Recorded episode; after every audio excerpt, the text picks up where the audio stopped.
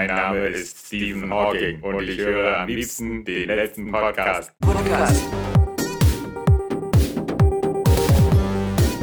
Live on Air.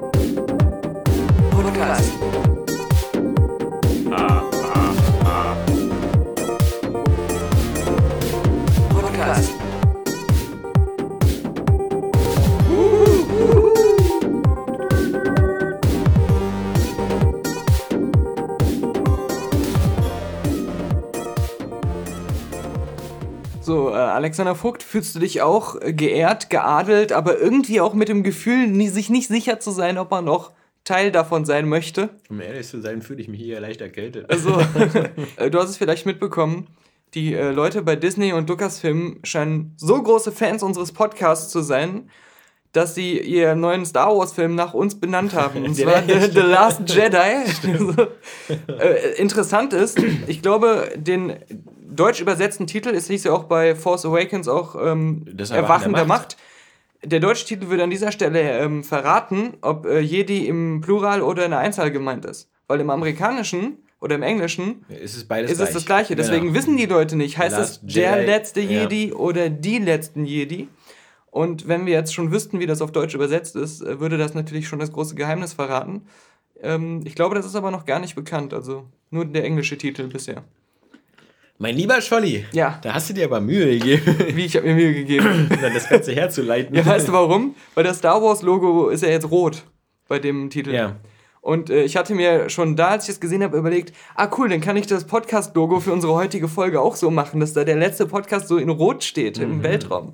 Und deswegen muss ich irgendwie das in den Podcast einbauen. Aber eigentlich ist doch alles schon klar, oder? Ich meine, es ist, entweder ist es der letzte Jedi, dann, dann stirbt äh, Luke und Ray ist die letzte Jedi. Ne, Moment. Oder es bezieht sich auf die letzten Jedi, dann sind es Ray und Luke. Also bei Plural hätte ich noch am meisten Überlebenschancen für, für Luke Skywalker. Also, also ich, ich, ich denke mal, äh, bei Einzahl ja. macht es äh, auch Sinn, weil ähm, Ray müsste ja auch erst im Jedi ausgebildet werden, ja, um ja ein Jedi zu sein. Super Jedi. Die ist ja, das ist ja, das geht ja ganz schnell mittlerweile bei Star Wars. Ja, sie beherrscht die Macht, aber man mhm. darf ja nicht vergessen, eigentlich sind die Jedi ja auch nur dieser Orden. Mhm. Und den es ja auch sowieso schon nicht mehr gibt. Das heißt, ähm, um ein Jedi zu werden, das hat ja nichts damit zu tun, wie gut du mit der Macht umgehen kannst, sondern mehr damit, ob du in diesen Orden aufgenommen wurdest und ob du diese ganzen Rituale und Prüfungen gemacht hast ja. und, und so weiter. Deswegen aktuell ist nach meinem Begriff Luke der letzte Jedi. Mir war so, als wenn Snoke auch im, im Force Awakens an irgendeiner Stelle mal sagt, der letzte Jedi oder, oder dass Luke das ist. Keine ja. Ahnung. Also dafür, dass dir das Star Wars Franchise so oft mit offener Hose, aber direkt ins Gesicht geschissen hat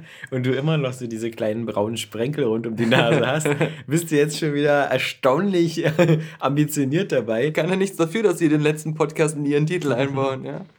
Also. Keine Ahnung. Aber ähm, es hat auch schon einer im Internet irgendwie gezeigt, dass ähm, im Moment die Titel der neuen Filme in eine Reihe gelesen einen Satz ergeben könnten. Denn The jetzt Force heißt es Awakens The, Last, Jedi. Jedi. Mhm. The Force Awakens The Last Jedi. Aber um mal was Positives zu Star Wars zu sagen, ich habe ja mit, mit, mit, mit kleinen Maxi durch Plants vs. Zombie habe ich ja ein bisschen gelernt jetzt und bestimmte Strukturen von Multiplayer-Shootern. Da äh, erschien es mir doch ratsam, als nächstes mit Star Wars Battlefront weiterzumachen. Dem neuen? Mhm. mhm. Ja, ey, mit dem, mit dem äh, PC-Spiel von vor sechs Jahren, ja. Mit dem besseren. ja, erstmal Maus und Tastatur mhm. beibringen. Nee, nee, mit dem aktuellen Star Wars Battlefront. Und ja. das gibt ja immer so eine hübsch immer so zum, zum Üben immer so zwei Spieler Koop-Modus, wo man zu zweit so auch Wellen von Gegnern mhm. ähm, bekämpft, was wirklich witzig ist, weil er kannte das dann eben schon so gut vom Spielprinzip her, weil es wirklich so wie der Garden Warfare Modus ist bei Plants vs. Zombies. Und schade für ihn, dass es halt nicht wie bei den alten ist. Bei den alten Spielen war ja ähm, gerade beim zweiten wirklich alles drin. Von, von Klonkriegen bis ja. zu alles bei den alten, alles bei den neuen Filmen, alle Schlachten und so, alle Fahrzeuge. Und gerade durch die Clone Wars äh, Animationsserie hätte Max ja sicherlich auch Bock gehabt, diese, diese Sachen zu spielen. Ja, aber jetzt ist quasi nur Classic Star Wars und das ist auch in Ordnung. Mhm. Nee, ist in Ordnung, also, aber. Ähm, hm, Hoff und so. Ja. Mhm. Jedenfalls, äh, wir spielen dann beide ein bisschen, ein bisschen, bisschen pervers, aber ich im Kino, eher oben am Fernseher, beide mit Headsets auf mhm. und es ist immer lustig, weil man sich doch früher mal so darüber lustig gemacht hat, wenn man Xbox Live oder PSN gespielt hat und gesagt hat, ist immer schlimm, mit diesen, mit diesen achtjährigen Spinnern zu spielen, die ein ins Mikrofon. Und deswegen versuche ich jetzt mit ihm, ich spiele ja immer nur mit ihm zu zweit alleine, also mhm. nicht online. Aber ich versuche aus ihm auch schon so einen zivilisierten Online-Spieler zu machen. Ich dachte, du versuchst aus ihm so einen Pro-Gamer zu machen, der der ganzen Familie viel Geld einbringt. nee, nee. Dazu hat er andere Interessen. Hm. Aber so eine halbe Stunde Star Wars Battlefront, mhm. das ist ja meistens immer so eine Map. Das ist schon witzig. Und das macht, das macht halt wirklich Spaß. Und da, dabei fällt mir halt auch immer wieder auf, auch so Battlefield One in allen Ehren und so, aber es ist ja wirklich irgendwie. Also das sieht einfach so verdammt gut aus immer alles. Ja, und das, meine, wie viel, viel auch zerstörbar ist. Viele ähm, Kritikpunkte fallen ja dann für dich nicht so ins Gewicht, nee, wie weil die fehlende Singleplayer-Kampagne und sowas. Ja, ja, oder auch was, äh, was einfach die ähm, wenigen Online-Modi angeht. Du willst, brauchst das ja alles gar nicht, wenn du mit deinem Sohn da im Netzwerk spielst, also äh, zu zweit. Ähm, Aber du, ich glaube, die fehlenden Online-Modi mittlerweile. Jetzt bist du ja so auf diesem Game of the Year-Status, äh, auch mit den ganzen Zusatzmaps hier, Todesstern oder Skyriff oder wie dieser scheiß Strand da heißt aus Rogue One. Und ähm, also du, also vom Umfang her hast du jetzt wirklich da schon äh, eine Menge zu tun. Was ich was überhaupt nicht mag, ich habe da auch mal kurz reingeguckt, in, diesen, in diesem Skyriff ähm, sind diese ganzen Missionen, wo man X-Wings oder TIE Fighter fliegen kann. Mhm. Ähm, dieses, dieses Zielsystem, auch im, im Mehrspieler, das, das, irgendwie klickt das bei mir gar nicht. Also das, ähm, und ich habe ja früher gerne so TIE Fighter und X-Wing gespielt, aber. Das ist ja vom Feeling her echt ganz anders. Das ist ganz ja, anders, ja. genau. Mhm. Das, das, ist so anders, dass es mir überhaupt so gar nicht gefällt. Mhm. aber sobald du auf Planeten bist und da rumballerst, ähm, und äh, dann macht das halt einfach irre, irre Spaß und also, also äh, meine, meine Jugend über war ja dieses ganze ähm, im Netzwerk mit Freunden spielen. Da täusche ich da mal nicht. Das ist in, in dem Sinne, es ist kein echtes Netzwerk, was wir machen. Wir spielen über das PlayStation Network. Ja. Es gibt ja sowas nicht mehr LAN-mäßig oder so. Ja. Du, du, baust ja immer die Verbindung über das Internet an. Obwohl wir ungefähr 10 Meter entfernt sitzen, geht es vermutlich über ein Rechenzentrum irgendwo. ja, aber ich meine, ich meine nur von der Idee her. Ja, ja. Ähm, das, was mir immer am meisten Spaß gemacht hat, und ähm, es war dann auch relativ früh so, dass, ähm, also als, als mein Bruder und ich so irgendwie 12, 13 Jahre alt waren, ähm, dass wir alle einen eigenen Computer irgendwo zur mhm. Verfügung hatten. Mein Vater hat da noch einen Laptop von der Arbeit, was er da manchmal noch hinstellen konnte. Und so konnten wir meistens zu dritt im Netzwerk irgendwelche Strategiespiele mit einem Freund noch zusammenspielen. Und da haben wir manchmal nächtelang irgendwie Age of Empires 2 oder Rise of Nations gespielt. Mhm. Oder auch hier ähm, ähm, Half-Life ziemlich viel im Deathmatch, Counter-Strike natürlich später und sowas. Ähm, aber mehr so Deathmatch-mäßig immer. Mhm. Und ähm, ich hatte niemals mehr danach online wirklich so viel Spaß, wie wir da immer so lokal hatten. Ja, quasi. Ne, genau. Ja. Also selbst auch mit Halo 2 online, ja. auch, obwohl ich mit denselben Leuten Halo 2 online gespielt habe, es war immer witziger, so zur Zeit äh, zu dritt in den eigenen vier Wänden und äh, mehr so unter sich dann Trash-Talk zu machen und so. Das ist ja auch eine ganz andere Zeit, wo wir früher immer diese LAN-Partys gemacht haben, wo wir dann ein ganzes, mhm. also irgendwie Samstagabend irgendwo alle unsere Rechner hingeschleppt haben, unsere 17 Zoll Monitore, die damals locker 20 Kilo gewogen haben, irgendwo hingeschleppt haben. Ja, und nicht nur, nicht nur Rechner, weil einer der großen Stärken schon der ersten Xbox, mhm. eigentlich nur der ersten Xbox, ich glaube bei der 360 war das schon wieder ein weniger ein Thema, war, ähm, dass die so geil äh, im, und einfach im LAN sich ja. verbinden ließen. Also da haben wir auch oft so, so Xbox 1 äh, Halo LAN-Partys gemacht. Nee, ich meine was, als wir das damals gemacht haben, da, da unsere Rechner irgendwo hingeschleppt haben, dann hieß es ja auch so Samstagabend um 18 Uhr anfangen und dann die ganze Nacht durchmachen. Genau, genau. Und dann am nächsten Morgen, irgendwann so sonntags dann morgens um 7, 6, 7 Uhr morgens ähm, äh, alles wieder einpacken und nach Hause fahren mhm. und dann irgendwo vielleicht ein bisschen pennen. Ähm, so, so zwölf Stunden am Stück irgendwie am Rechner sitzen und gegeneinander zocken, das ist illusorisch, kriege ich es heute gar nicht mehr irgendwie hin. Mhm. Weder vom Spaß, noch von der, von der Fähigkeit, noch von der Ausdauer ähm, oder von den Spielen. Mhm. Trotzdem freue ich mich auf Ghost Recon Wildlands. So. ich hoffe, dass ich dann eine, eine, halbwegs vernünftige, feste äh, Vierergruppe zusammenbekomme, weil ich glaube, das könnte echt mein Ding sein. Also, also der, klingt der, zumindest der, gut. Ich bin mal gespannt. Genau, der Martin Griesehopp, der ist ja schon mit am Start. Ähm, mal gucken. Ich habe heute einen Vorschauartikel bei Golem gelesen vom Peter. Das mhm. ähm, klang eigentlich alles ganz gut. Auch vor allem, dass so manche Ubisoft-typischen Sammelelemente, die man aus Far Cry besonders kennt, jetzt gar nicht drin sind, weil das halt nicht zum Setting so passt. Ähm, wobei ich noch ein bisschen skeptisch bin, ob sie nicht stattdessen wieder andere Sachen machen, die dann ein bisschen nerven. Aber mal gucken. Also Na, ich glaube, du kannst diese, also es Die ist auf Idee ist dieser nicht Riesenkarte mit diesen 28 äh, Kartellbossen. Das erinnert mich so an. Shadow of Mordor. Ja, aber ich glaube, du kannst ja ähm, relativ frei auch äh, schon einfach die Missionen so abklappern. Du musst da nicht irgendwas. Ja, Wobei, das war beim zweiten Far Cry auch genau das Konzept. musst da du gab's ja immer noch durch die Gegend fahren. Genau, aber, aber da gab es halt auch immer diese ganzen ähm, Drogenchefs und Mhm. Bandenchefs und Fortchefs und, äh, und sowas. Ja, wenn du, da kannst du auch so eine Spiele wie Mercenaries, die hatten das auch. Mhm. Also wo du dich richtig da so eine, so eine, so eine äh, Karriereleiter hochballerst da durch die verschiedenen Bosse. Aber was, was ich halt zumindest bei The Division gemerkt habe, ähm, ohne das jetzt noch weiter zu spielen, aber ähm, bei The Division war es ja so, dass es ja auch immer ganz oft diese, diese Missionen gab, die man im, im Team spielen konnte. Und dieses Auslosen mit, äh, mit äh, wildfremden Leuten, die diese eine Mission mit dir zusammen gemacht haben, das hat immer relativ gut funktioniert. Mhm. Deswegen also bin ich da auch ganz zuversichtlich, dass das ähm, Ghost Recon Wildlands auch so eine Art Lobby-System hat, dass du sagst so, okay, ich will hier jetzt äh, General Escobar oder so, den will ich jetzt heute fertig machen. Schnell stellen wir meine Vierer-Mannschaft zusammen und ich glaube, dann, dann, dann kann das auch schon ganz gut klappen. Mhm, mhm. Also zumindest hatte ich das, ähm, das Gefühl, dass es bei, bei, bei The Division schon so geklappt hat, auch ohne Sprachverständnis. Verständnis. ich habe ja teilweise da meistens immer mit Russen gespielt, bei denen scheint das auch ganz beliebt zu sein. ähm, aber Ich hätte auf, von allen Spielen, die jetzt erscheinen, selber am meisten Bock auf das Resident Evil 7. ja, Aber ähm, werde Ich ich mir auch nicht. erstmal warten, bis das günstiger also ist. Games für Gold ist. ja. Ich hatte ähm, Outlast äh, lustigerweise an Weihnachten Mhm. durchgespielt. Sogar dann zweimal durchgespielt. Ich hatte das irgendwann vor längerem mal angefangen und dann war es mir zu frustig, weil ich es auch direkt auf Nightmare gespielt habe. Und ich hatte aber da auch das Spielprinzip noch nicht so ganz verinnerlicht. Also ich Mhm. bin immer so ein bisschen zu äh, ungeduldig vorgegangen. Und ähm, später ähm, muss ich sagen, ist das Spiel echt, also Outlast, richtig geil, weil sich das auch so oft verändert und du Mhm. immer wieder so mit neuen Situationen konfrontiert wirst oder so eine neue Art von krassem Gegner oder so kommt und dann auch später das ganze ähm, Szenario sich verlagert, äh, da kommt man noch mal in so eine ganz andere Umgebung. Dieses Spielprinzip auch von Alien Isolation, Mhm. dass du, dass du im Grunde dich nicht richtig wehren kannst gegen deine Gegner, sondern ähm, wie, wie so ein gejagtes da dich so im Stealth-Modus nur durchbewegen kannst aus der Ich-Perspektive. Das ist schon echt einfach spannend und, und teilweise nervenzerfetzend. Und dann so eine verrückte Familie. Ja, und bei auch Resident sowas. Evil 7 ist das von der Grafik her ja natürlich schon mal nochmal ein ganz anderes Level als, als, ähm, als das Outlast. Und ähm, dann, äh, was, was so berichtet wird, ähm, Klingt alles sehr gut. klingt, ja. es, klingt, klingt sehr geil. Ja. Mir ist zu gruselig.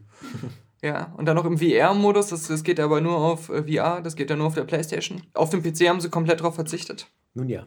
Nun ja. Also ähm, der, der äh, Dan Reichert ähm, von, von Giant Bomb ähm, hat das ganze Jahr acht Stunden in VR gespielt. Mhm. Ich glaube, der, der, der Patrick Klepek von, von, vom Weiß Magazin der, äh, auch. Und der eine ist, also der Patrick Klepek ist äh, total begeistert davon und meint so, das ist die Art, das zu spielen. Mhm. Und der Dan Reichert halt meinte halt, naja gut, das ist halt ähm, super anstrengend äh, und, und er, er hätte es dann lieber beim zweiten Mal einfach wie immer auf der Couch gespielt. Mhm. Weil er- er meint halt, die, die, der ganze Aufwand, die, die körperliche Anspannung, auch ähm, durch die Bewegung und das Stehen oder so und, und diese Angespanntheit ähm, bei so einem Spiel, ähm, das würde halt nicht diesen Mehrgewinn an Immersion ausgleichen. Okay. Hm. Und das, das klingt für mich dann halt schon eher so, nur als ein weiterer Indiz dafür, dass das eben Ich frage mich halt auch immer, schwierig ist. wenn man das VR-Erlebnis VR. äh, geil findet, ob es dann nicht, ob man sich dann nicht, nicht auch ein bisschen in der Hinsicht anpassen muss, dass man dann eben, aber das habe ich auch schon immer gesagt, nicht, wie man sonst gewohnt ist, fünf Stunden am Stück spielt, sondern einfach mal nur eine Stunde Ja, und das ja. dann immer so Das von Tag zu Tag nicht. verteilt. Also, Da musst du ähm, mich gar nicht anpassen. Ich spiele ja schon jetzt mehr als eine Stunde. Ja. Aber ähm, ja, ja. Äh, aber das, das sind jetzt so die beiden großen VR-Titel. Das ist so der, der erste AAA-Titel, den man komplett in VR spielen kann. Und ich glaube, der nächste ist im März dann, der ist Star Trek Bridge Commander. Ach ja, hatte ich ganz vergessen genau, schon wieder. hat- Die meisten anderen Menschen haben es auch schon alle vergessen. Die meisten Leute werden schon vergessen haben, dass sie eine VR-Brille haben. Liegt irgendwo in der Ecke. ich war viel im Kino letzte Woche. Ich, ja, wir waren beide viel. Also- Also, nee, also du viel mehr, Ja. äh, aber eindeutig. Diese Unlimited Cut wird immer mehr zum Millionengrab für UCI. Ja. Ich habe mir das ja mal Schnell, so wir müssen überlegt. diesen Daniel Puck kündigen. Ich habe mir mal überlegt, wie funktioniert das für die? Also sie werden natürlich erstmal ausgerechnet haben, wie viel der normale UCI-Besucher im Schnitt ins Kino geht pro Ja. Monat. Und haben dann den Preis, den monatlichen Preis dieser Karte vielleicht so einen Tick höher gemacht mhm. als dieser Durchschnittswert. Genau. Das zweite ist natürlich, dass sie darauf kalkulieren, dass man, wenn man ins Kino geht, dann zumindest bei jedem zweiten Besuch noch was zu essen oder zu trinken mhm. zu diesen utopisch hohen Preisen kauft. Ja. Und man darf nicht vergessen, im schlimmsten Fall verlieren sie halt ihren eigenen An Anteil, Anteil, also verzichten drauf. Den wahren Verlust, den sie machen dadurch, dass die Karte nicht gekauft wird, das ist halt nur dieser Anteil, den sie ins Filmstudio abdrücken. Ich habe den ja gefragt an der Kasse und der konnte mir das auch nicht erklären. Der fing irgendwann irgendwas zu erzählen mit, dass äh, UCI da die, die Tickets nicht einzeln abrechnet mit den Filmstudios, sondern irgendwelche Anteile an den Filmen kauft. Mhm. Ich glaube, da hat er auch irgendwas total missverstanden. Mhm. Keine Ahnung. Vielleicht haben wir ja irgendeinen Zuhörer, der da in den Vertriebssachen äh, sich gut auskennt. Normalerweise ist ja die Rechnung ganz einfach. So von jeder verkauften Karte gehen 50 oder 55 Prozent an, an den Filmverleih. Ähm, da gab es ja diesen Streiter bei Disney, die wollten, glaube ich, fast 60 Prozent haben oder so. Und das heißt natürlich, dass sowas wie diese Karte, die wir da haben, ähm, sehr schnell ein Verlustgeschäft werden könnte, wenn die das ehrlich abrechnen und man da irgendwie sechsmal im, im Monat ins Kino geht.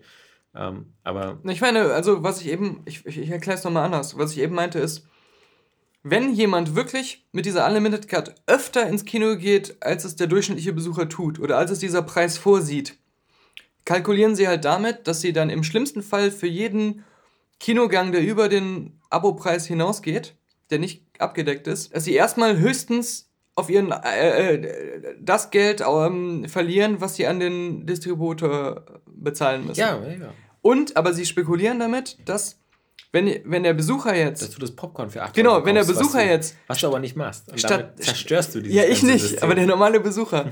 wenn der jetzt statt zweimal im Monat durch die Unlimited Card fünfmal ins Kino geht und sich jedes Mal was zu trinken und was zu essen holt, haben sie am Ende trotzdem mehr Gewinn gemacht, als wenn er einzeln die Karten selbst gekauft hätte und nur zweimal ins Kino gegangen wäre. Ich glaube, der Gewinn ist eher bei sowas, ähm, äh, nimm Leute wie mich oder so, die, die vielleicht sagen, ich war im das letzten kommt noch Jahr, dazu. Ja. ich war im letzten Jahr sechsmal im Kino und habe denen vielleicht dann irgendwie auf die Art 100 Euro rübergereicht. Mhm. Und, und jetzt durch diese Unlimited Card bin ich vermutlich 30 Mal im Kino ähm, blätter da aber mindestens schon mal die 270 Euro für die 12 Monate A22 Euro hin. Das heißt, letztes Jahr habe ich 100 Euro bezahlt und dieses Jahr zahle ich 270 Euro. Ich bekomme naja. für mich selber natürlich viel mehr bei raus, mhm. weil ich da viel öfters und günstiger ins Kino komme. Aber sie bekommen halt auch mehr Geld. Und sie haben das Geld auch sicher. Sie haben das Geld sicher. Und wenn sie diese Karte nicht anbieten Egal, würden, was für scheiß Filme kommen. genau. Und wenn sie diese Karte nicht anbieten würden, mhm. würden sie halt wieder von mir nur 100 Euro bekommen. Ja. Also ich glaube, dieses auch übers, übers Jahr gezogen, so ähm, diese Verpflichtung. Das, das ist, glaube ich, dieses Rezept. Eben. Ich würde sogar sagen, man wundert sich ja oft angesichts dessen, was zum Beispiel Netflix bietet, ja. wie günstig es ist. Aber ich muss doch ganz ehrlich sagen, seit ich das habe, habe ich öfter einen Monat bei Netflix bezahlt und nichts geguckt. Ich auch, ja. Als ich jemals in meinem Leben im Monat legal für einen ähm, Online-Film-Service äh, ausgegeben habe. Also ja. früher, als, die, als man nur bei iTunes und Xbox Live Video und noch zwei anderen Anbietern Online-Filme bestellen konnte, mhm. Hab, bin ich niemals monatlich auf so viel gekommen, wie ich Netflix bezahle. Ja. Also von daher genau. macht es total Sinn natürlich. Ja. Auf jeden Fall, ja, viele Filme geguckt. Ja. Ähm, Wollen wir mit dem, mit dem 14-fachen Oscar-Nominierten anfangen? mit dem, Toni Erdmann. mit dem hausgebackenen Oscar-Favoriten, der aber auch wirklich genauso wirkt wie ein hausgebackener ja. Oscar-Favorit und ja. mir gerade deswegen halt nicht so gefallen hat, muss ich sagen. La La Land. La La Land. Haben wir beide gesehen. Ich habe den mhm. am, am, Samstag in der Astor Film Lounge mit Frauchen gesehen. Frauchen war total begeistert. Du hast sogar wieder nicht in UCI geguckt, sondern dir ja. woanders eine Karte gekauft ja. extra. ja, naja das war jetzt, äh, da war, ich konnte halt, also die Astor Film Lounge ist schon in Berlin eines der schönsten Kinos. Auf jeden deswegen, Fall, wenn klar. man, wenn man mit, mit der Frau des Hauses, mit der besseren Seite, mit der, mit der, mit der Göttin der Familie. Hast du noch mehr Synonyme? ja, dann, dann, ähm, dann, dann äh, bietet sich das halt vielleicht an und deswegen waren wir da und ähm, ich habe hier diese Gratiskarte. Dann gibt es dann immer ein Prosecco und ähm, das ist schon mal ein okay. Argument. Nicht für mich, weil ich saß ja die ganze Zeit mit so hohem Fieber daneben. Mhm. Dachte, ja, das ist meine innerliche. Sie hat zwei Prosecco getrunken? Ja. Und deswegen fand sie den Film gut? Genau. Nee, ich glaube, der, der, der Film ist wirklich so auf, auf zwei Zielgruppen zugeschnitten: auf die Oscar Academy und überhaupt auf diese Hollywood-Welt und äh, auf, auf so romantische Frauen, romantisch veranlagte Frauen vielleicht, die, die schöne Menschen mögen. Denn da, da ist ja durchaus was dabei. Aber für mich hat der so in so, so, in so, solerlei ich muss ja sagen, das, das Perverse ist ja, dass ich zu Hause der bin, der eigentlich viel mehr mit Musicals anzufangen weiß, ja. Mhm. Äh, also wenn, wenn Sabrina so gut selten Musicals guckt, bin ich ja ein großer Fan von so Sachen wie äh, Moulin Rouge, Chicago, Producers oder auch ältere Sachen wie die Rocky Horror Picture Show oder der kleine Horrorladen. Ja, dann, dann, passt es ja, dass es gerade als Musical fand ich nicht, gut war. Ja, eben. Es gibt diese, zwei Hauptmelodien, die ja. auch, glaube ich, noch für lange Zeit so Hollywood-Hymnen jetzt sein werden und ja. auch auf Veranstaltungen bestimmt oft gespielt werden. Die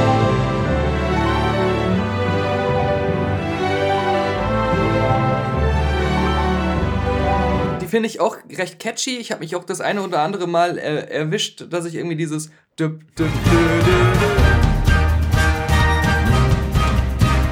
mal so gesummt habe ähm, zu Hause. Okay.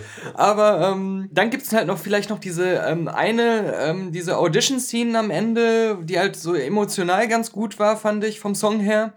Aber ähm, sonst hat das für mich jetzt nicht so diese starken Musical-Nummern. Die waren doch alle dann sehr, erstmal gar nicht so häufig und dann ja. recht generisch fand ich. Mich hat das so an diese dritte Folge von Gimmer Girls von der letzten Staffel erinnert. Stimmt. Dieses, wo die auch so lustlos da irgendwie in den kleinen, in dem, in den kleinen Aula da singen. Mhm. Nee, ich fand auch die, da, da wäre jetzt, ich hatte, bei vielen Musicals hat man danach so das Gefühl, man, man müsste jetzt irgendwie losrennen und sich die CD kaufen, hatte ich da gar nicht irgendwie, weil da nichts so war, was, was, was richtig hängen geblieben ist. Ein Musical erwähne ich, habe ich auch vergessen zu erwähnen, was sehr ähnlich schon war, aber was natürlich damals völlig untergegangen ist, dieses Alle sagen I love you weißt du, von Woody Allen. Mm, mm, äh, ah, ist bestimmt schon 20 Jahre alt ja. mittlerweile, hat am Ende auch so eine, so eine Paris-Szene, wo, wo Woody Allen mit, äh, mit ähm, Bette, Bette Midler, genau, mhm. äh, tanzt und, und die dann auch so ein bisschen so fliegen, ja, mhm. und so, aber, aber auch, auch äh, sehr ähnlich wie die Szene da bei La La Land. Klar, äh, aber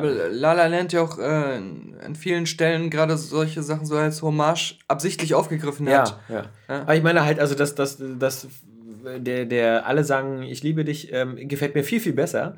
Äh, ist auch viel witziger, weil es auch von Woody Allen ist. Und, und, und hat damals aber nicht, nicht, also war ganz nett, hat vielleicht so eine Oscar-Nominierung bekommen oder so. Vermutlich liege ich wieder völlig falsch. Er hat drei Oscars bekommen, aber ich würde mich wundern. Ich glaube, der ist, hat mich damals nicht so abgeräumt. Was, was der Typ von der Ganz Fi übrigens ja. im Gegensatz zu Interstellar, so. wo wir beide irgendwie, also zumindest ich, äh, lag da irgendwie völlig falsch, wo ich so im Nebensatz gesagt habe, das war ja so ein Flop und so. Ja, das warst du. Nee, also La La Land, genau. Der Typ von der Filmanalyse hat das so cool äh, gesagt, ähm, in Bezug auf den Jazz und ich glaube, das ist aber auch so ziemlich das, was, was du auch jetzt gerade in dem Vergleich mit, mit Woody Allen ähm, herausgestellt hast. Es wird so viel geredet in dem Film, äh, gerade von, äh, halt von ähm, der Figur von Ryan Gosling aus, dass der, der alte Jazz ist der wahre Jazz und äh, man braucht da gar nichts verändern und er will das halt ähm, am Leben halten und so weiter. Das ist ja seine ja. Einstellung zu dem Ganzen. Und der Typ von der Filmanalyse meinte, ja, irgendwie fast schon ähm, ironisch, dass echter Jazz in dem Film fast gar nicht gespielt wird, ja. sondern dass alles nur so komische Neuinterpretationen sind und auch das, was Ryan Goslings Figur spielt, ist kein traditioneller Jazz, sondern das ist alles schon wieder so eine angeglichene, ähm, fürs moderne Publikum so schmackhaft gemachte mhm. Variante. Und ähm, das einzige Mal, wo man so richtig klassischer Jazz im Hintergrund zu hören ist, es ist eben nur im Hintergrund. und das ist genau das, was Ryan Gosling so bemängelt dass ähm, er sagt, Jazz wird heutzutage nur noch so als ähm, Hintergrundgedudel und Fahrstuhlmusik ja. äh, missbraucht. Wie in dem Film? Wie in dem Film. Der Film die, macht es selber eigentlich. Die Ja, und ähm, das ist auch das alles, also viele sagen so, ja, das ist so ein, so ein äh, auch ein bisschen so ein Film, der äh, eine Hommage ist oder so ein Liebesgedicht an die klassischen Hollywood-Musicals und, und sowas. Und aber für mich spiegelt er das gar nicht wieder, ja. sondern für mich spiegelt er eher so, so wieder diese Vermodernisierung von ähm, Kitsch und ähm, Nostalgie.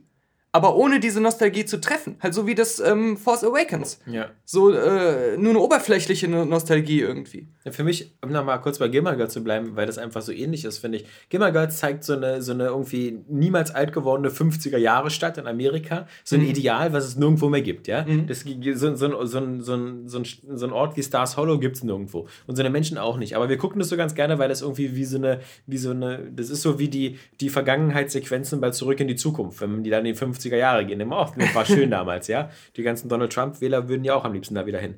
Und, ähm, und, und La La Land äh, macht das auch, tut aber so, als ob es in der jetzigen Zeit wäre. Und, und in der jetzigen Zeit, wo wir ja wirklich auch aktuell vielleicht so ein paar Probleme haben, auch, auch die Menschen an sich, ja, so, so diese, diese, diese Hollywood-Version zu zeigen, so von, hier, ich bin so die, die, die kleine Kaffeemaus, ja, die so zu Auditions geht und immer abgelehnt wird und so, aber eines Tages werde ich es schaffen und, und am Ende bin ich die, die in dieses Café geht und sagt so, hey, hier, äh, zwei Latte äh, Sojaarm oder sonst was. Ähm, und, und das ist so, boah, Aber nicht ohne Opfer. ja, genau, aber Aber ich meine, Das ist so eine dass, ich das, Geschichte. dass ich das nochmal von Mr. Eskapismus höre. Äh, wir haben heutzutage andere Probleme, äh, äh, als, als so eine Version von Hollywood uns im Kino anzugucken. Also, Ja, ich weiß, aber ähm, also für mich ist ja Eskapismus auch so ein bisschen so aufregende Welten und so. Ja. Das ist halt so öde. also da Äh, stimme ich dir überein. Ähm, ähm, ich, ich bin auch sehr wohlwollend in den Film gegangen und hatte mir gewünscht, dass er mir gefällt. Ja, ich, Weil, anders. Ich habe ich hab's gehofft, weil da, du hast mir ja schon wieder durch deine SMS so. vor dem Film schon wieder alles versaut. Schon wieder so, weiß ich, wenn ich, wenn ich in einen Film gehe und ich bekomme eine von langweilige eine Stunde Gurke vorher so eine langweilige Scheiße oder so, selbstverliebte, langweilige, öde Scheiße. Ja. Ich hätte, ich hätte äh, La La Land gerne gemacht und dachte auch, ich würde ihn mögen, aber mir ging es da auch äh, tatsächlich so, dass ich im ersten Moment beim Gucken schon ziemlich früh dachte, ich finde es leider total langweilig. Ja, genau. Ich würde es gern mögen, aber ich finde es total langweilig. Mich interessiert dieses Schicksal dieser beiden Figuren noch gar nicht, weil die so, so kitschig sind und, Ja. und auch so, sie wirken beide so und Ryan Gosling kann das ganz besonders gut. Ryan Gosling wirkt in dem Film so, als ob ihm sein eigenes Schicksal irgendwie auch egal ist. Also er, er wohnt da in seiner Butze, er ist so ein Jazz-Liebhaber und er muss dann halt irgendwie so immer die Lieder von der Setlist spielen, was er gar nicht so mag. Er würde doch viel lieber sein eigenes Ding aufmachen, da hat er aber gerade kein Geld für. Aber in, in Mal, allem ist er so Er hält, er hält es nicht aus, mal zwei bis vier Stunden ein bisschen Weihnachtsmusik zu machen, um Geld zu verdienen. Das Ja, ist genau, ihm schon zu ist- viel. genau, da das- ist er sich schon zu fein für. ja? Und, und ähm, dann bekommt er die Chance, da mit so einer komischen äh, Hip-Hop-Jazz-Band da durch die Gegend zu ziehen. Du kennst ja bestimmt auch noch diese, diese Nick Hornby-Verfilmung äh, High Fidelity mit John Cusack, Klar. wo er so einen Schallplattenladen hat. Aber er ist eigentlich so ein Snob, so der irgendwie die alten Lieder geil findet und der eigentlich die Platten immer nur so verkaufen will an Leute, die dieselbe Leidenschaft haben. Und im Grunde, äh, dieser Film äh, High Fidelity, äh, genau wie das Buch, erzählt er dann, wie er quasi in der Beziehung zu seiner Freundin und so einfach sich langsam mal daran gewöhnen muss, ein erwachsener Mann zu werden und eben nicht nur seine ewige Kindheit in dem Schallplattenladen so auswalzen kann, sondern sich endlich mal der Realität stellen muss. Und sowas fehlt dann so, so de- dem Film so ein bisschen das richtig gut darzustellen. Ich glaub, ja, Und doch- wenn wir jetzt mal kurz spoilern können, ja, weil es ist im Grunde scheißegal. äh, ja, man kann ja Film. die nächsten drei Minuten Ja. überspringen, wenn man äh, das nicht hören will. Genau, vielleicht äh, korrigierst du mich, vielleicht habe ich den Film auch nicht richtig begriffen. Ja. Also normalerweise ist es ja so. Also äh, Ryan Gosling, ja, wie Mhm. gesagt, muss äh, äh, träumt von seiner Jazzkarriere mit seinem eigenen Club, muss aber halt sich so über Wasser halten. Emma Stone möchte gerne Schauspielerin werden. So, die beiden treffen sich. Ähm, dann gibt er, dann gibt er ihr den Tipp zu sagen, okay, du gehst immer nur zu diesen Auditions, aber das, das hilft doch nicht. Du musst dich einfach als Schauspielerin nicht mal beweisen und zeigen. Also schreib doch dein eigenes Drehbuch und mach dein eigenes Stück und geh dann zum Broadway. Musst du zwar erstmal Geld hinblättern, ja, weil musst du alles selber zahlen, aber das, das dann kannst du dich endlich mal präsentieren. Das gibt er ihr den Tipp sozusagen. Er sagt ihr so, lebe deinen Traum und, und geh da all in während er selber, während sie selber ihm quasi den Rat gibt, scheiß erstmal auf deinen Traum, mach mal erstmal Kohle, ja? Also und geh mit dem, mit diesem Hip-Hop-Jazz-Typen auf, auf Tour, äh, damit du überhaupt irgendwas machst. So. Okay, er- macht das, äh, wird damit erfolgreich, ähm, er äh, reist, äh, macht da Karriere, äh, Tournee ähm, und sie macht dieses Stück was natürlich totaler Flop ist, da sitzen nur ihre Freundin drin und dann sitzt da aber auch so eine äh, Casting-Agenturschlampe drin und, Mhm. und, und ruft dann irgendwie später an. Das heißt also, ähm, im Grunde ist, ist, ist ihre Karriere äh, sozusagen erfolgt dadurch, dass sie diesen Tipp angenommen hat mit diesem selbstgeschriebenen Theaterstück, weil das dafür geführt hat, dass sie sich selber so darstellen konnte in diesem, in diesem Stück und, und diesen, diesen, diesen, diese Aufmerksamkeit diese Agentin da verschafft hat. Und dann sagt die halt so, okay, wir haben hier so ein Stück, aber das, das spielt irgendwie so, wir haben hier so, einen, so, einen, so, einen, so, einen, so einen komischen äh, Film, der so aber improvisationsmäßig ist und der also auch in Paris spielt und dann müssen sie ein halbes Jahr durch die Gegend fahren und das sagt sie ihm dann so, dass das so ihre große Chance wäre, bei diesem Film mitzumachen. Und er sagt dann so, ja klar, super, mach das mal. Ähm, und dann ist aber schon, da sagt dann der Film so, ja, ist aber klar, dass dann die Beziehung da, daran scheitert. Weil wenn sie jetzt sechs Monate weg ist. ist in dem Film sowieso immer alles schon klar. Ja, genau. Ist mir immer schon eine Stunde vorher klar, was nachher passiert. ja, aber so Fernbeziehungen klappen da nicht. Ja. Und dann, dann, dann kommt irgendwann dieser, dieser so im, im, im letzten Drittel kommt dann dieses so fünf Jahre später und wir wissen dann so, dass aus ihr eine total berühmte, tolle Schauspielerin geworden ist ähm, und dass er seinen, seinen, seinen Traum verwirklicht hat mit äh, seiner eigenen Jazzkneipe. Das sozusagen, aber das nur geht, dass beide ihre Träume verwirklichen, weil sie sozusagen äh, die Beziehung dabei einfach also äh, geopfert haben, weil sie gesagt haben, wir können unsere beiden Träume nur verwirklichen, wenn, wenn wir da alles für, für geben, also hinfahren, sonst was, ähm, und unsere Liebe dabei sozusagen muss auf Eis gelegt werden oder muss so, äh, können wir nicht gleichzeitig äh, auch haben. Und das, das, das fand ich alles so ein bisschen so, ja, aus so einer, aus so einer weiblichen Perspektive ist es lustig, das ist wie bei Titanic, wenn Leonardo DiCaprio hm. so langsam entgleitet so und wegschwimmt, wo man sagt so, oh, prima, hat sich ja gelohnt für den einen Fick in dem Auto da.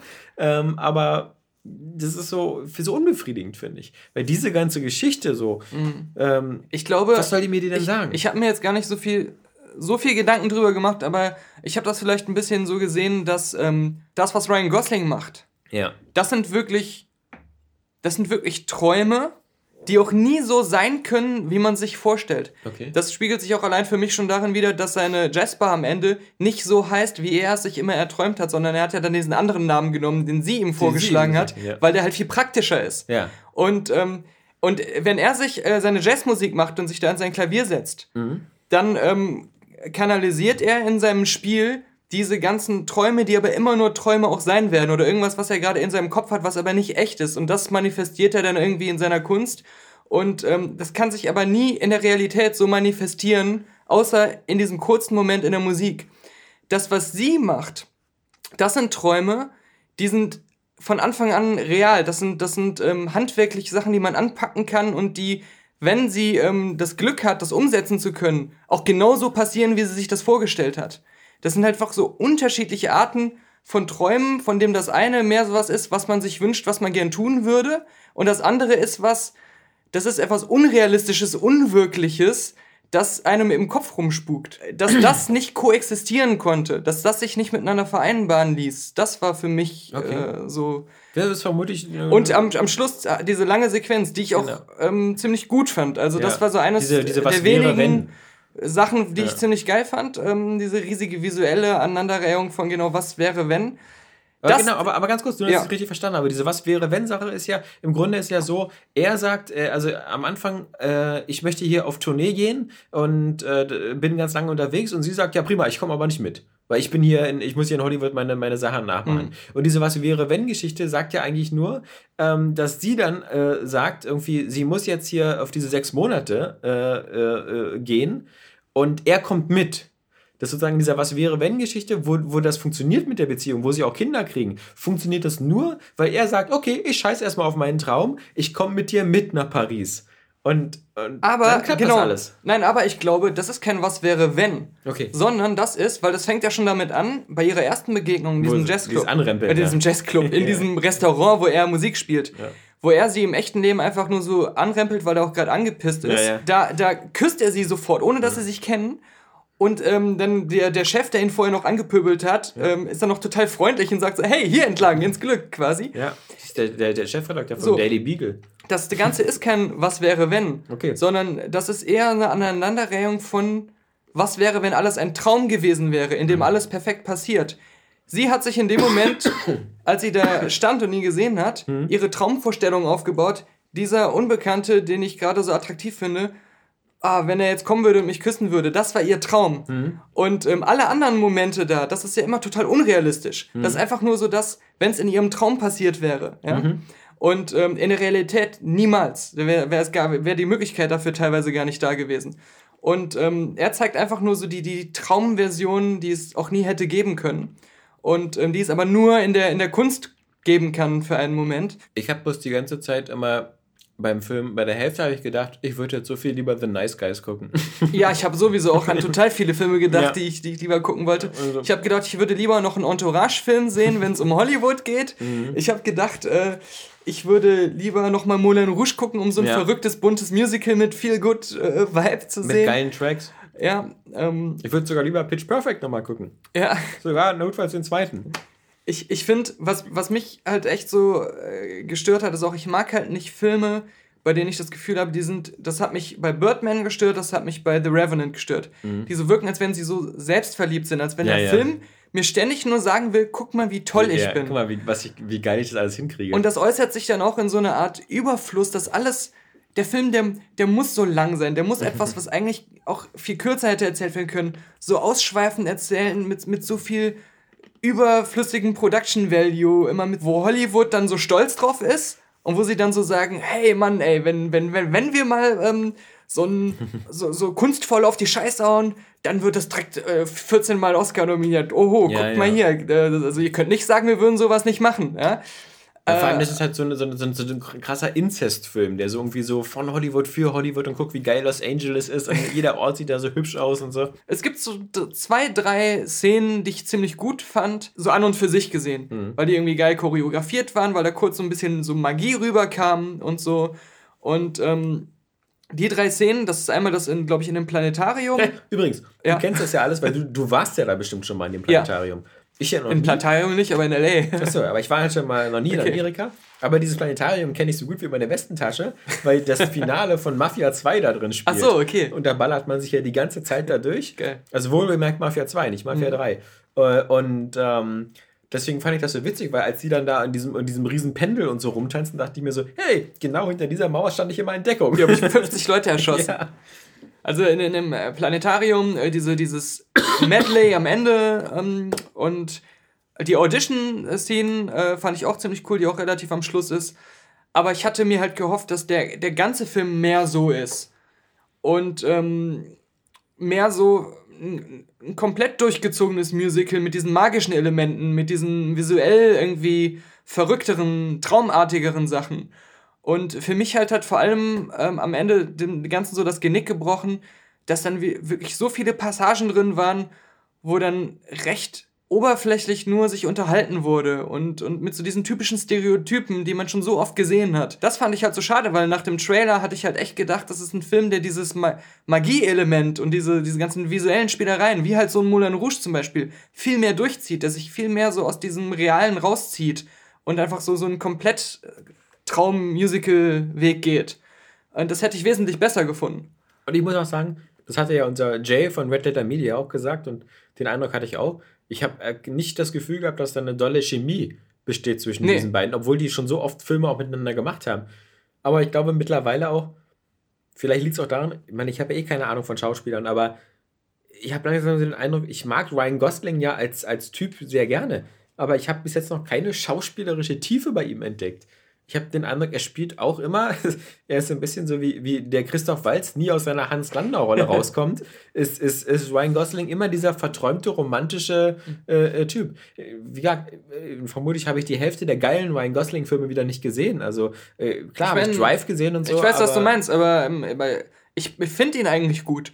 Und immer wenn er in einem Film passt mit seiner Art und Weise, also, also wie eben in Drive, Only God Forgives oder hier dieser Gerichtsfilm mit Anthony Hopkins, Fracture hieß er, glaube ich. Aber, aber wie du schon sagst, wenn er dann passt und das Genau, ist so, genau. ich habe so diesen, dieser, dieser Schauspieler ist so, ist so wie so ein Schlüssel und ich brauche immer das passende Schlüsselloch. Aber es gibt ja auch Schauspieler, wo, wo das Schlüsselloch andere Formen haben kann und sie schaffen es trotzdem, das hinzuwollen. Aber ich glaube auch, ich, ich find, fand ihn jetzt auch gar nicht schlecht in La La Land, aber so ein bisschen ist auch ein Problem, Das ist halt immer so passiv. dass du, nein, du, ähm, vielleicht auch bei Emma Stone noch auch so ein bisschen. Ich finde, der Film hätte mal davon profitiert, keine etablierten Schauspieler zu nehmen, weil du siehst ihn halt und du sollst die ganze Zeit diesen extrem etablierten Schauspielern, die in den letzten drei Jahren extrem hot und dauerpräsent waren. Den sollst du jetzt abkaufen, dass sie diese Newcomer sind, die um ihren Traum äh, kämpfen. Aber du weißt doch eigentlich beim Gucken die ganze Zeit unterbewusst so extrem, Ryan Gosling ist, ist, ist gerade der Shit. Der Ja, ist im ja. nächsten Blade Runner, der ist in den letzten Jahren immer wieder ähm, in, in drei oder vier Filmen gleichzeitig Na gut, das gewesen. ist genauso wie bei Passengers, wo die anderen beiden Hot Shit Leute Ja, sind. klar, genau, genau. Also, Ähm, und und äh, er wirkt auch nicht so wie jemand, der so äh, der der der unbekannte ähm, äh, Underdog-Typ ja, aber, ist. aber nehmen wir mal so äh, hier Angelina Jolie und Brad Pitt in, in Mr. und Mrs. Smith, wo sie danach geheiratet haben. Ja. Ähm, da, da stimmte die Chemie oder, oder Leonardo DiCaprio und Kate Winslet in Titanic oder noch besser hier sowas wie, wie mein, mein, mein Lieblingsfilm aller Zeiten bei Inception. Selbst Marion Coulthard und Leonardo DiCaprio. Marion Coulthard. Marion Coulthard oder so. Äh, Coulthard, das, Coulthard-Syndrom. Coulthard. Ja, die, die, also die Coulthard. Formel-1-Fahrerin. Ja, und das, Ja. das Coulthard-Syndrom ist, dass man immer wieder denkt, man wäre tot oder einem würden Körperteile fehlen. Das ist das Coulthard-Syndrom. Ja, aber ich meine, also die, die, die, die, die, die Geschichten, also die, da, da fand ich, spielte sich mehr Chemie ab. Also da habe ich da, da das besser. Selbst bei, selbst bei so einem kalten Backfisch wie Nicole Kidman und, und äh, ähm, Obi-Wan Kenobi hier ähm, bei Moulin Rouge, ja, das, das habe ich auch Ich meine, eher abgenommen. Das ist ja auch so ein Film, dem du, dem du glauben musst, die sehen sich das zweite Mal, also beim ersten Treffen hat er sie ja kaum wahrgenommen. Äh, und beim Ach, zweiten da Mal. stand sie auf der Autobahn und hat nicht, nicht weitergefahren. Ach so, ja, okay. Aber sie sind dann, Idiot. sie sind dann irgendwie direkt, direkt, äh, direkt äh, verliebt äh, und, und direkt, direkt zusammen. Also die, die Entwicklung dieser, dieser ganzen Liebe war ja auch ähm, nicht richtig entwickelt worden. Ja. Sondern das muss, war so hier, zack, so, jetzt sind sie ein Paar, das musst du jetzt so nehmen und wie, Ja, und wie am Ende, kommt. so, jetzt sind so kein Paar mehr, musst du auch so nehmen, fünf Ja. Jahre später. Ähm, ja. Ja, das. Er springt da so wie Forrest Gump, weißt du, Forrest Gump springt ja am Ende aus so irgendwie, hey, zehn Jahre später und dann kommt Jenny wieder äh, und hat plötzlich einen Sohn. ja. Ähm, ja, der Film denkst- funktioniert aber. Ja, ja, ja, in der. Tat. Der hat seine, glaube ich, sieben oder acht Oscars wenigstens verdient. Ja. Das ist ein Meilenstein. Ich glaube auch nicht, dass man in zehn Jahren noch groß von La La Land äh, redet. Aber das ist, das ist ein guter Punkt, dass ich habe ja jetzt einige Oscar-Contender gesehen. ja, Und ähm, das trifft für mich zum Beispiel auch auf Manchester ähm, ja. By the Sea. by the Sea zu. nicht Manchester United. Nee, ich wollte sagen Manchester in the Sea. Nee, Manchester by the Sea ähm, habe ich gesehen. Und ich fand den sogar eigentlich gut. Der ist, es ist sogar ein ziemlich guter Film. Mhm. Einfach so betrachtet.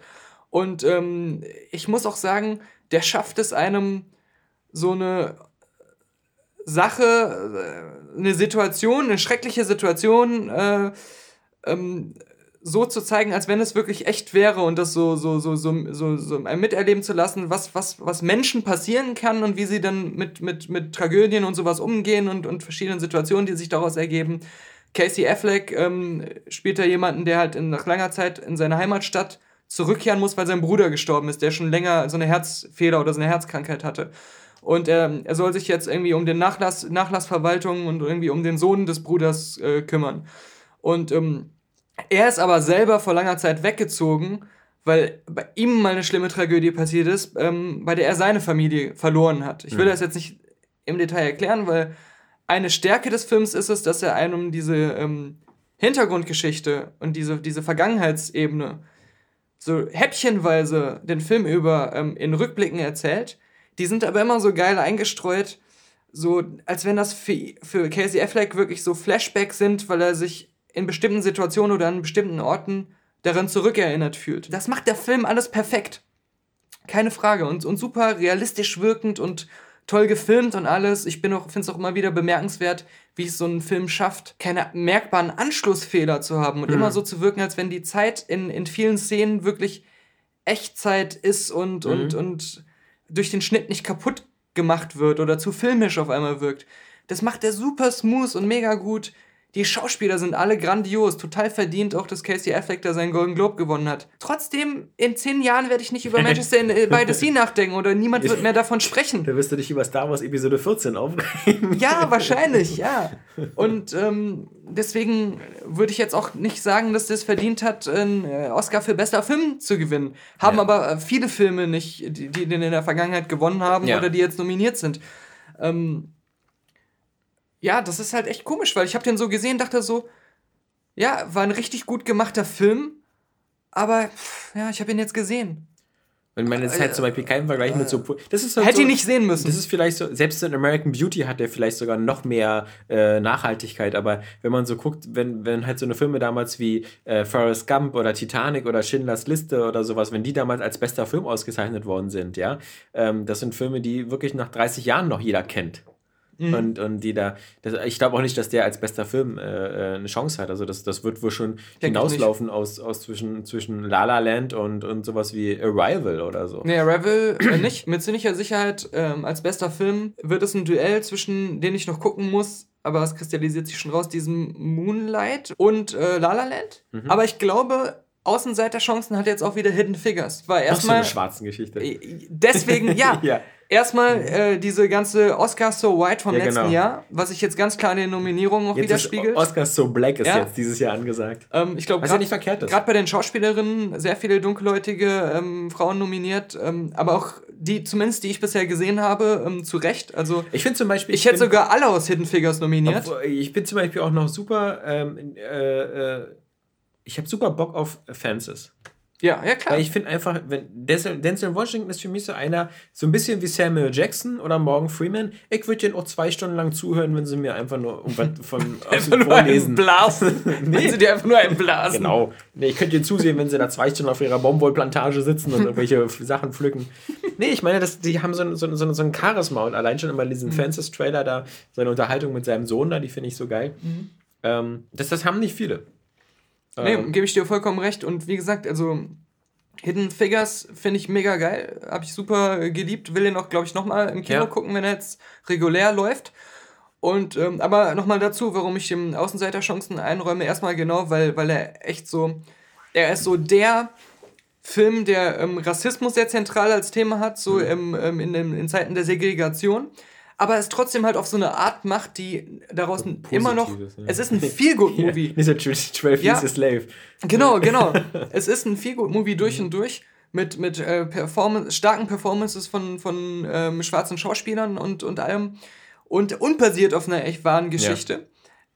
Aber jetzt kommt noch neuerdings hinzu, dass er am Box-Office mega eingeschlagen hat. Hm, der ja, war, glaube ich, ja. sogar zweimal in Folge auf Nummer 1, hat äh, Rogue One auch äh, von der Spitze verdrängt und niemand hat damit gerechnet. Also alle dachten so, der steigt höchstens auf Platz 2 ein und äh, wird dann schnell wieder nach unten segeln. Aber der ist halt gerade, ähm, dadurch hat er nochmal Auftrieb bekommen. Und ähm, während La La Land, muss man sagen, nachdem es erst diese überschwänglich guten Kritiken gab, bevor der Film raus war, Ja. er jetzt so ein bisschen. So, es scheint so ein bisschen. Nee, er tankt Nee. nicht, aber es scheint so ein bisschen, gerade so bei YouTube, on Vogue zu sein, ihn nicht gut zu finden. Ah, nee, weil, weil wir, das ist halt. Ja. Daniel. Ja, ich Ich weiß. meine, du kannst dir ja vorstellen, wenn der Podcast am Freitag online gegangen ist, was am Wochenende wieder los ist. Ist es, Stimmt. die, die werden die Nominierung zurückziehen. ja, ja, ja. Ja? ja. Das ist. Aber du erzähl doch mal. Mel Gibson. Hacksaw Ridge, hab ich ist er, gestern ist er, gesehen. Ist er back? Ne, Ist, ist Andrew Garfield auch wieder back? Den man. Ja, also, ähm, er, er, ist, er ist gut. Er ist gut. Für mich kein Oscar-Film. Hätte, Okay. hätte nicht nominiert sein müssen. Auch, auch kein richtiges Highlight. Merkt man den Film so ein bisschen an, dass er mit relativ geringem Budget gedreht worden ist? Phasenweise. Okay. Also es ist so. Weil ich war erstaunt, als ich mal gelesen habe in einem Interview mit Mel Gibson, dass er ja nur durch seine Geschichte ja nur nicht mehr so den Zugriff auf große Budgets wie zu Zeiten von Braveheart hat, dass, dass dieser äh, äh, Hacksaw Ridge mit einem relativ, glaube ich, so 10 Millionen Budget oder so, was für so einen im Zweiten Weltkrieg angesiedelten Film, wo man ja mal denkt, so, ne, musst du immer schon, das ist äh, kostenintensiv, ja. Ich kann mir nicht vorstellen, dass er so günstig war. Nee, also vielleicht- oder 20 teurer gewesen Millionen oder- Ich denke mal, ähm, die meisten Schauspieler werden auf ihre üblichen Gagen verzichtet haben, weil sie ähm, gerne in einem Mel Gibson-Film sein wollten und weil vielleicht die Thematik auch interessant ist. Ähm, warum lachst du? Weil keine weiblichen Schauspielerinnen. Ach so. hey, Sugar Tits. Machst du für lau, wa? Da ist auch Oder was wieder alles Juden waren. eine, eine der tatsächlich wenigen weiblichen Darstellerinnen im Film ist wieder Theresa Palmer, die ich mal interviewt habe bei I Am Number 4. Die spielt nämlich die Frau von dem Typen, um den es geht. Andrew. Äh, An- Andrew. genau. Also, um, um deine Frage zu Ja. beantworten, Klingt ja wieder recht zurückhaltend. Man merkt es dem Film nicht an, in den ultra geiles, dann im, in der Thematik das falsche Wort, aber ich sag's trotzdem, ultra geilen Kriegsszenen. Also es gibt so, so eine große, geile Sequenz, ja.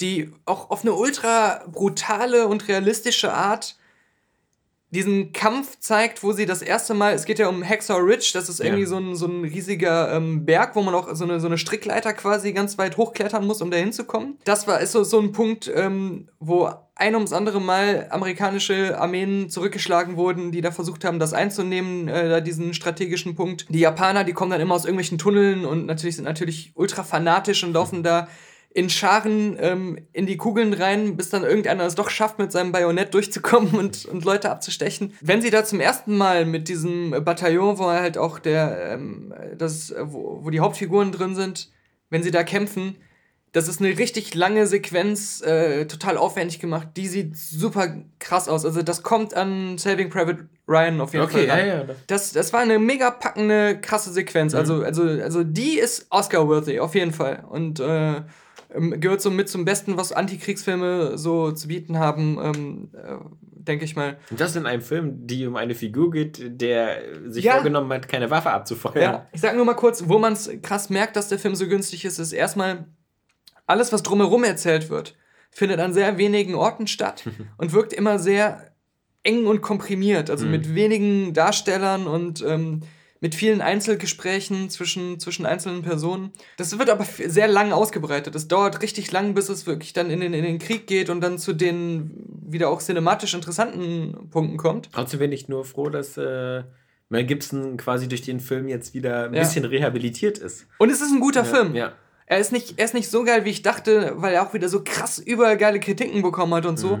Ich glaube, für viele steht da im Mittelpunkt, dass die wahre Geschichte dahinter, dass es da diesen Typ gab, der aus seiner ähm, religiösen Überzeugung heraus zwar in den Krieg wollte, aber nur um Leuten als Sanitäter zu helfen. Er wollte keine Waffe anrühren. Er hat sich auch bei der ganzen Ausbildungsphase geweigert, eine Waffe anzufassen und das Schusstra Schießtraining zu machen.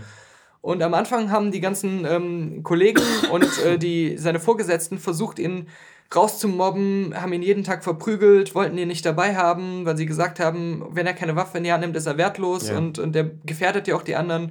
Sie haben versucht, ihm vom Kriegsgericht irgendwie äh, das zu verbieten und unehrenhaft zu entlassen und so weiter. Aber er hat sich dann durchgesetzt. Er war irgendwie der erste Verweigerer, der in den Krieg ziehen durfte, ohne eine, eine Waffe in die Hand zu nehmen.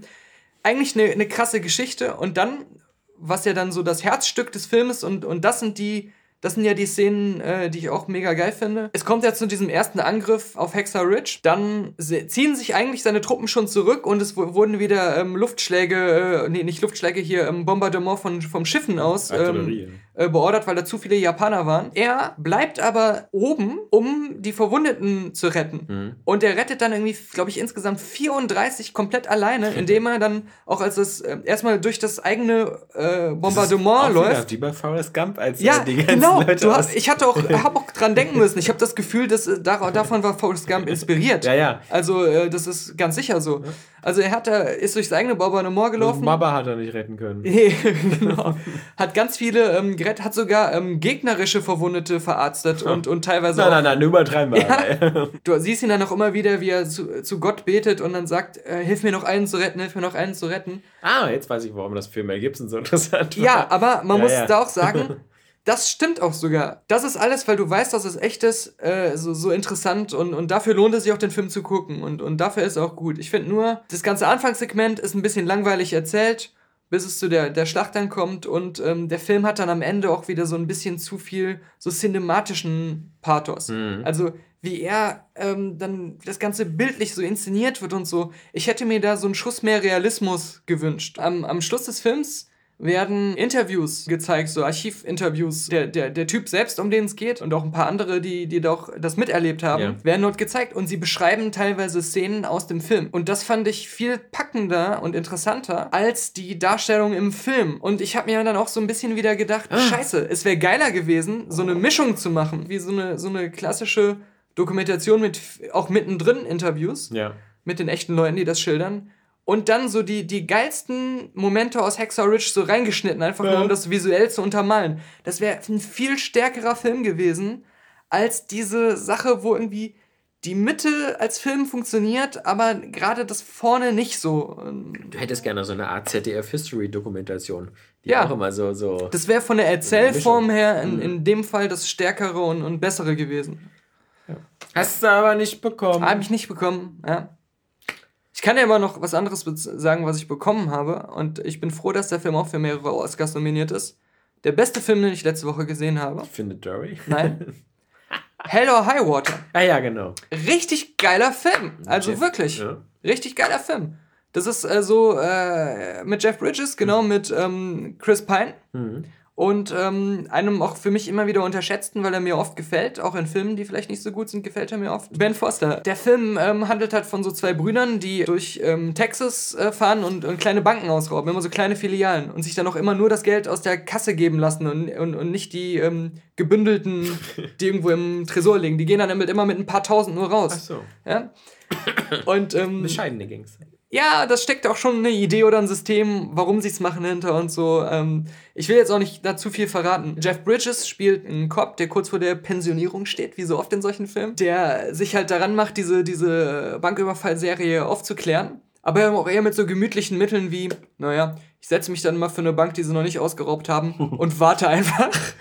Irgendwann wird, werden sie kommen. Ja, und das Geile ist an einem Film, der fühlt sich eigentlich an wie ein Western. Mhm. Hat auch viele geile Schießereien, auch so mit diesem, mit diesem Impact und diesen äh, Brachialen, was so ein Film wie The Town hat. Oder Heat. Auch, auch durchaus brutal in, in der ganzen Darstellung und so. Viele super spannende ähm, Schießereien, Verfolgungsjagden und sowas. Wenn sie. Ähm, der ist jetzt aber nicht so resigniert wie No Country for Old Men. Gar nicht. Wo man gar jetzt halt immer das Gefühl hat, man möchte am liebsten sterben, weil alles nee, der, der Film macht über die weitesten Strecken Spaß. Das okay. wirkt vor allem an den Hauptfiguren. Äh, ist auch viel Humor mit drin, witzige ja. Dialoge und so er hat schon so ein, so ein ernstes, reales Thema, weil, weil der Hintergrund, warum sie diese Bankräube machen und, und so weiter. Und, aber ja, der hat wirklich auf jeder Ebene hat er was zu bieten, aber ohne den Spaß rauszunehmen. Das, der hat auch so eine geile Dynamik zwischen den Figuren, weil die beiden Brüder ähm, sind sich einig in der Sache und äh, in der in, dem, in der Rechtfertigung, warum sie diese Banküberfälle tun und was der große Plan dahinter ist, aber sind sich trotzdem in so in der, in der Ausführung ja eher uneinig, weil sie so verschieden sind. Der eine ist halt der, der schon mal Bankräuber war und aus dem Gefängnis äh, gekommen ist gerade und, und der eher so krass und verrückt drauf ist. Und der andere ist einer, der vorher in seinem Leben nie sowas gemacht hat, hm. aber ähm, der trotzdem die Idee zu dem Ganzen hatte, weil er halt ähm, das, das große Scheme dahinter war halt seine Idee. Und, ähm, und er setzte halt alles auf eine Karte, weil er meint halt, sonst äh, wird meine Familie immer in der Scheiße hängen bleiben. Mhm. Und ähm, trotzdem ergibt das dadurch, dass sie so verschieden sind, ähm, so eine geile Dynamik, weil er will immer nach dem Plan gehen und hat das alles so durchdacht. Und sein Bruder ist so dieser Hitzkopf, der einfach mal spontan noch was anderes macht. Der andere wusste nichts davon und sitzt dann noch beim Essen. Ja, genau. Vom, stimmt. Vom Dust Till Dawn. Stimmt, so ein bisschen schon, ne? mhm. ne? Schießt er sich auch ein Loch durch die Hand? Fast. Ja. Man, will nicht, man will nicht zu viel verraten. Ähm, ja, große, ganz große Empfehlung. Ich bin echt, äh, wie gesagt, sehr froh, dass der auch für, für Drehbuch-Oscar nominiert ist und für bester Film nominiert ist. Äh, Schauspieler auch, glaube ich, Jeff Bridges nominiert ist. Äh, hat, er, hat er echt total verdient. Ich habe übrigens noch ähm, nachgeholt vom letzten Jahr, aber das ist, möchte ich gar nicht viel zu sagen, weil mir fällt da echt gar nicht viel zu ein. Äh, auch noch ähm, ja, Miss Pedigrees mm. sowieso. Hast du gesehen? Ja. Hier. Miss Pellegrin. Die, die, die, Insel der, die Insel der besonderen Kinder heißt ja, bei uns, ja. Ja, ja genau. Ähm, Habe ich gesehen und ähm, äh, ich dachte mir so, ey Maxi, hast du Lust mitzugucken und so? Nach einer Stunde hatte er keine Lust mehr mitzugucken. Habe ich dir das nicht gesagt? Ja, hast du mir gesagt ja? und ich kann es auch völlig nachvollziehen. Der ist wirklich tonal wieder ja. so Richtung Pans Labyrinth und vor allem diese ganze Geschichte da mit Samuel Jackson, äh, der immer nur Augen ausreißt und äh. Augen isst, also sehr unästhetisch. Komme ich gerade von The Neon Demon, ja, ja. dass wir schon wieder irgendwelchen einen Topf voll Augen angucken. Ähm, und ich fände das auch eigentlich gar nicht so schlimm. Und ich mag das auch, dass, äh, diese, diese Monster, die Bösen, finde ich auch recht gruselig von der ja. Gestaltung her. Nur ich finde den Film halt an sich relativ langweilig erzählt. Ja, ich auch. Ja. Und, und Deswegen wollte ich schon sagen, mir fällt bei dem Film gar nichts zu ein, außer dass ich den so gesehen habe und danach gedacht habe, okay, ja. Eva Green war wie immer heiß, äh, aber ansonsten bis halt so diese, dieses ganz nette Setting am Ende, wo das alles an diesem Pier stattfindet und dann diese Stop-Motion-Skelette ja. da rumrennen. Der wurde dann ein bisschen besser in der ja. Hinsicht, ja, genau. Aber der Vergleich zu Pan's Labyrinth ist halt so, Pan's Labyrinth ist ein viel besserer Film. Mhm. Ähm, der ist halt auch so düster und eher für an Erwachsene gerichtet und, und, und so. Aber ich glaube, mir hätte der so als, als älteres Kind trotzdem Spaß gemacht. Ich mochte halt solche Filme immer. Aber der ist halt auch gut. Ja. Miss Peregrine hätte ich immer eher langweilig gefunden, weil er einfach auch langweilig ist. Ich, ich finde, der ist A, äh, langweilig und, und B, finde ich, ist da wieder ein bisschen zu viel Tim Burton mit loser Leine. Mhm. Also da hat er wieder ein bisschen sich wieder zu sehr geburtend in, in dem Film, weil gerade so der, der, der eine Freak, der da oben wohnt und da wieder diese tote Puppe wiederbelebt und so, ja, ja. das sind so Sachen so, oh, muss das jetzt sein? Ja, also ähm, das, das ich, ich werfe dem dann viel mehr vor, dass, äh, weil ich fand das eigentlich von der Idee her ganz, ganz cool, wurde aber von dem Film wieder kaum genutzt. Ich fand, es gab so viele Sachen, die originell hätten sein können, mhm. wenn sie länger als in einer Szene Bewandtnis gehabt hätten. Mhm. Und, ähm, und diese Liebesgeschichte zwischen diesem einen Mädchen, das ja nicht altert, und diesem. Jungen jetzt und dann vorher dem Großvater, die ist so schleppend ja. und banal erzählt ja. und auch diese ganzen Dialoge zwischen den Kindern, das wirkte so langatmig. Ähm, weder für Erwachsene noch für Kinder interessant irgendwie. Ja, und sie, vor allem leben sie dann äh, wieder dieses X-Men-Problem, dass du da wieder irgendwie äh, ein, zwei Figuren hast, die übermäßig stark sind mhm. und dann so andere, die einfach nur so skurril sind und diese Skurrilen haben so am Ende gar nichts zu tun. So das Mädchen mit, den, mit dem fressenden Hinterkopf. Die, die, Twins mit, den, die, mit der übermächtigen Megapower. Ja, genau. Die kommen dann auch nur am Ende so Überraschungsgag, ja. genau. Die sind so. Äh, nee. Äh, irgendwie ein komischer Film auch ja. so.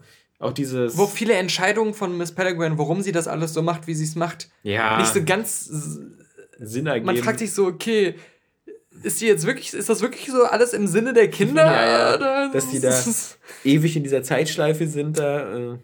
Und was ich ja auch äh, damals im Podcast schon gesagt habe, ich finde das auch nicht gut, dass der in dem, seinem ganzen Trailern und Marketingmaterial das Eltern so ein bisschen ähm, vorenthält, was das wirklich für ein Film ist. Ja, ja, ja. Ich finde auch, der wirkt so mehr so nach so einer Art Harry Potter. Ja. ja so, so. Und als ich im Kino war und mich so umgeguckt habe, wenn ich mal überlege, dass da viele Eltern drin waren mit Kindern, die jünger sind als Maxi. und dann sitzen da und schon am Anfang des Films kriegst du so auf einmal mit, oh, das ist alles so eine Weltkriegsparabel. ja, ja. Und mit Bombardement des Waisenhauses mhm. durch Nazis und sowas. Ja, ja.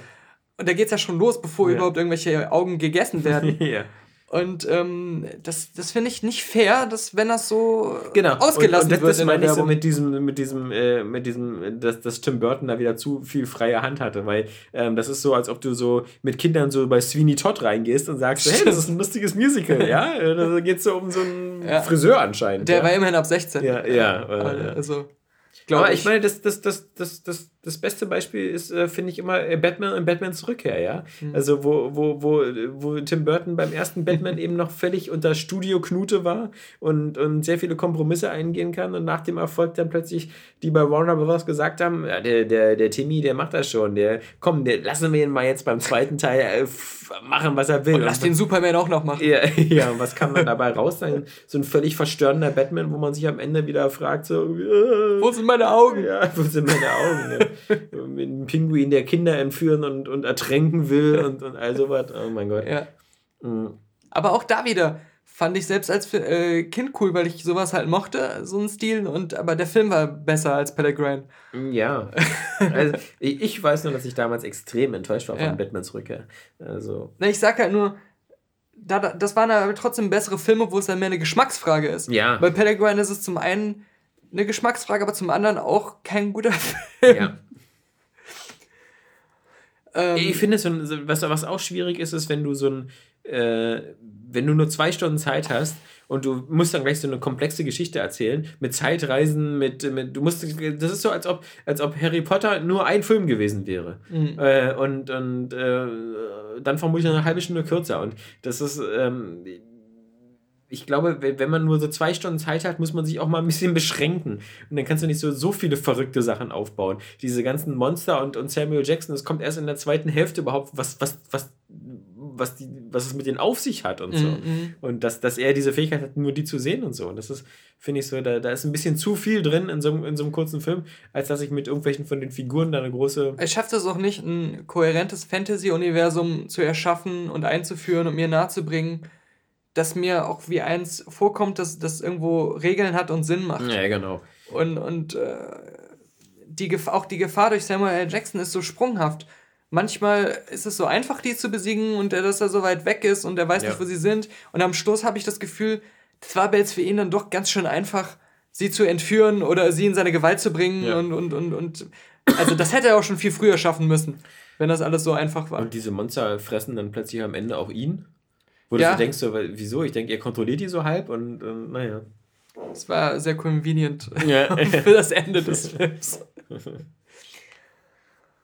Ah, ich Nee, glaube, das, das war aber filmmäßig auf jeden Fall äh, erstmal alles in geballter Kraft. Na, ich hatte dann den Nachteil, dass ich ja sozusagen schon bei La La Land letzte Woche fing es ja an, bei mir wieder die typische, also mindestens einmal im Jahr hat man ja so eine, so eine Ein-Wochen-Erkältung und da Mhm. ging es los, deswegen hat diese Jahr oh, jetzt auch keinen Bock. Ich habe aber nächste Woche relativ viel Zeit und ich will auf alle Fälle noch Split nachholen.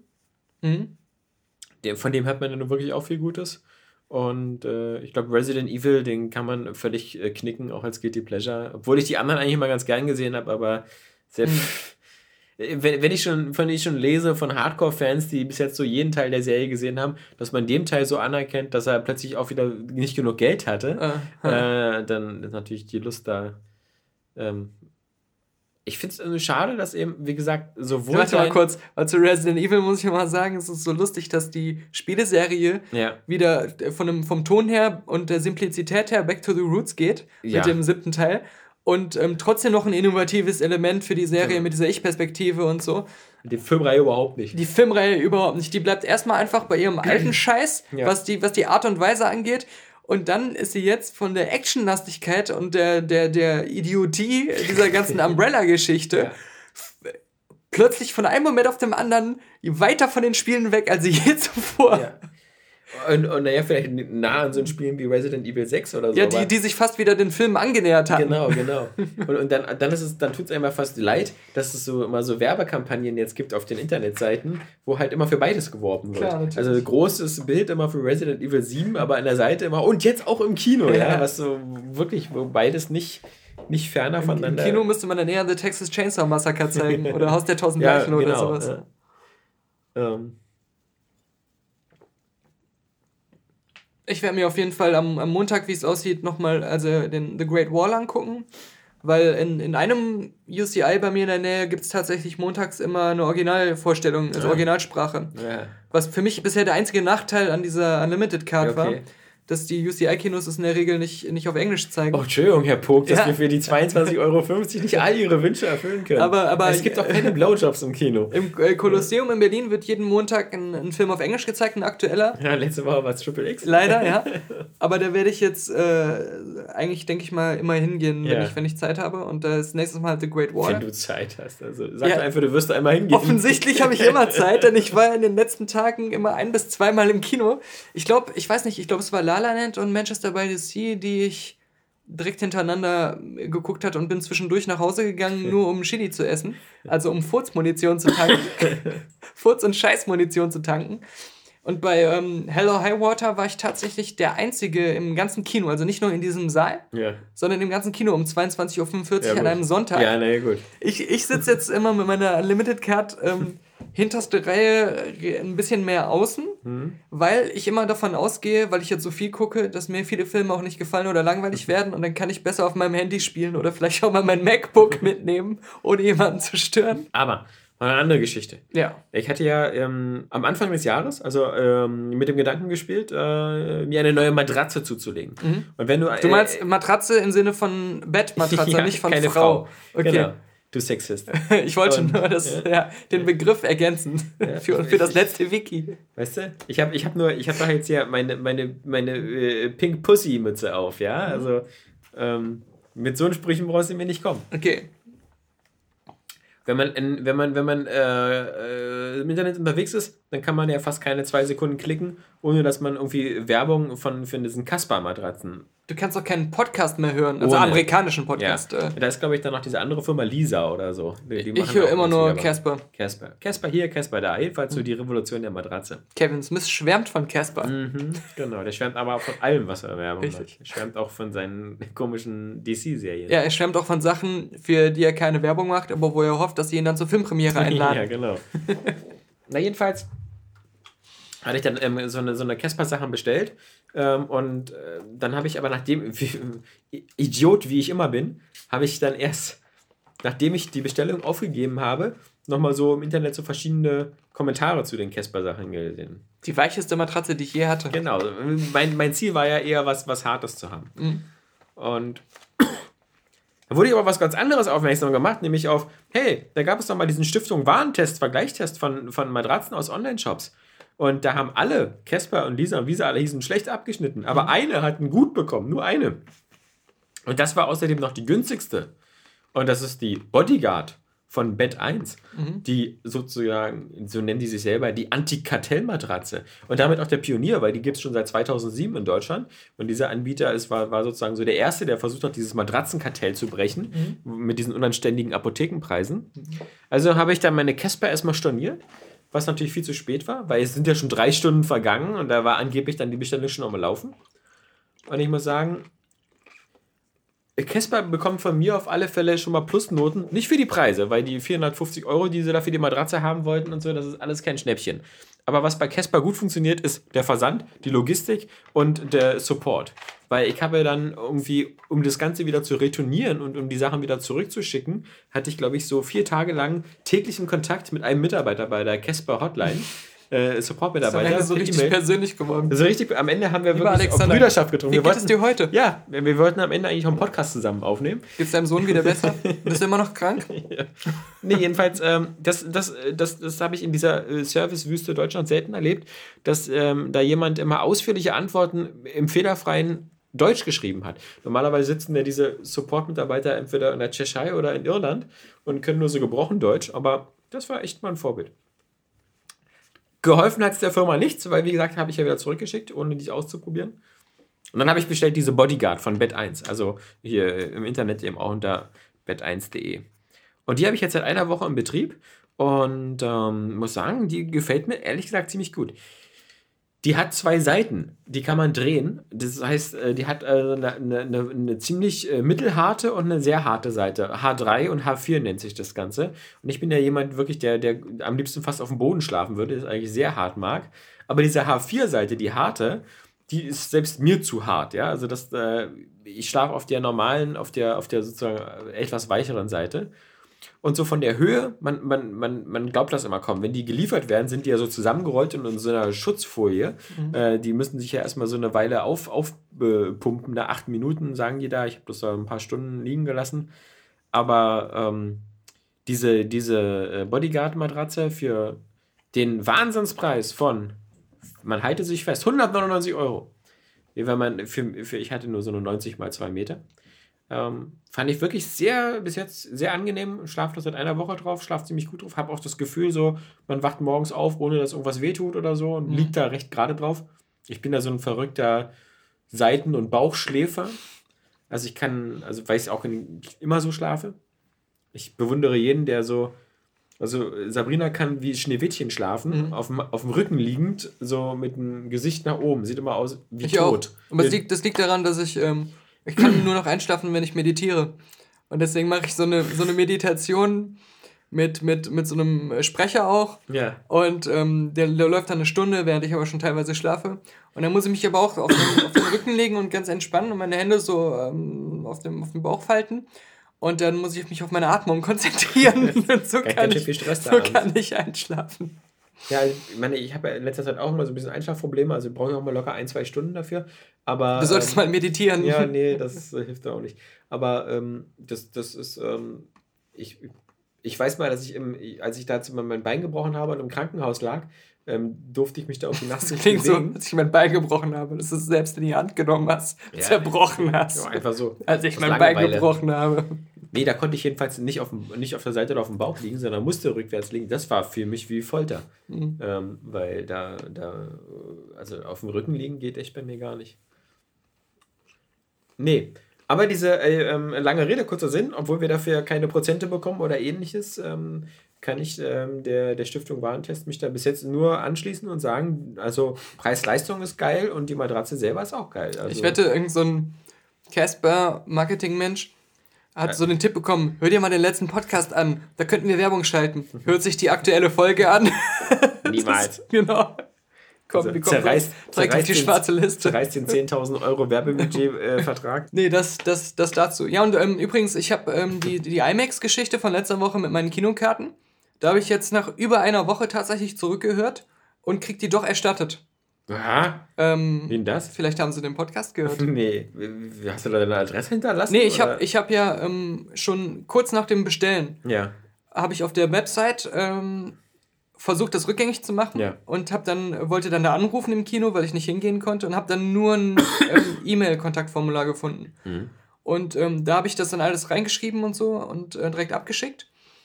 Und da hat sich dann aber nie mehr jemand zurückgemeldet. Und Mhm. Alles andere war ja dann am Tag darauf im Kino, dass sie dann gesagt haben, ja, aus Ja, Kulanz könnten wir es machen, machen wir aber nicht. ja. Wir können es machen, aber Ja. wir mögen ihr Gesicht nicht. Und nach über einer Woche hat mir dann aber der E-Mail-Support endlich geantwortet und hat gesagt, ja, aus Kulanz äh, kriegen sie ihr Geld zurückerstattet und äh, sie kriegen das überwiesen. Äh, ja, cool. Ja. Dass es scheinbar doch ging, aber ich finde echt, dass es, das muss standardmäßig doch irgendwie möglich sein. Bevor der Film lief. So eine, beim UCI geht's ja auch, also konnten wir das ja auch rückgängig machen, ja, da, als wir. genau, da fließt noch nicht mal Geld, ja. Genau. Ich meine, wie, Ja. das kann doch nicht sein, dass es heißt, äh, wenn du dann, wenn du krank wirst oder so, ja, und du, du weißt es schon einen Tag vorher, Mhm. dass du dann deine Kinokarte das Geld nicht zurückbekommst. Das ist doch. Ja. Und die behaupten aber, das steht in den RGBs, AGB, in den AGBs, RGBs. aber die, die stellen das so dar, als wenn es anders nicht ginge. Ja, ja. Als wenn es gesetzlich nicht anders möglich wäre oder Ja. so. Aber das ist doch Quatsch, das kriegen doch andere auch hin.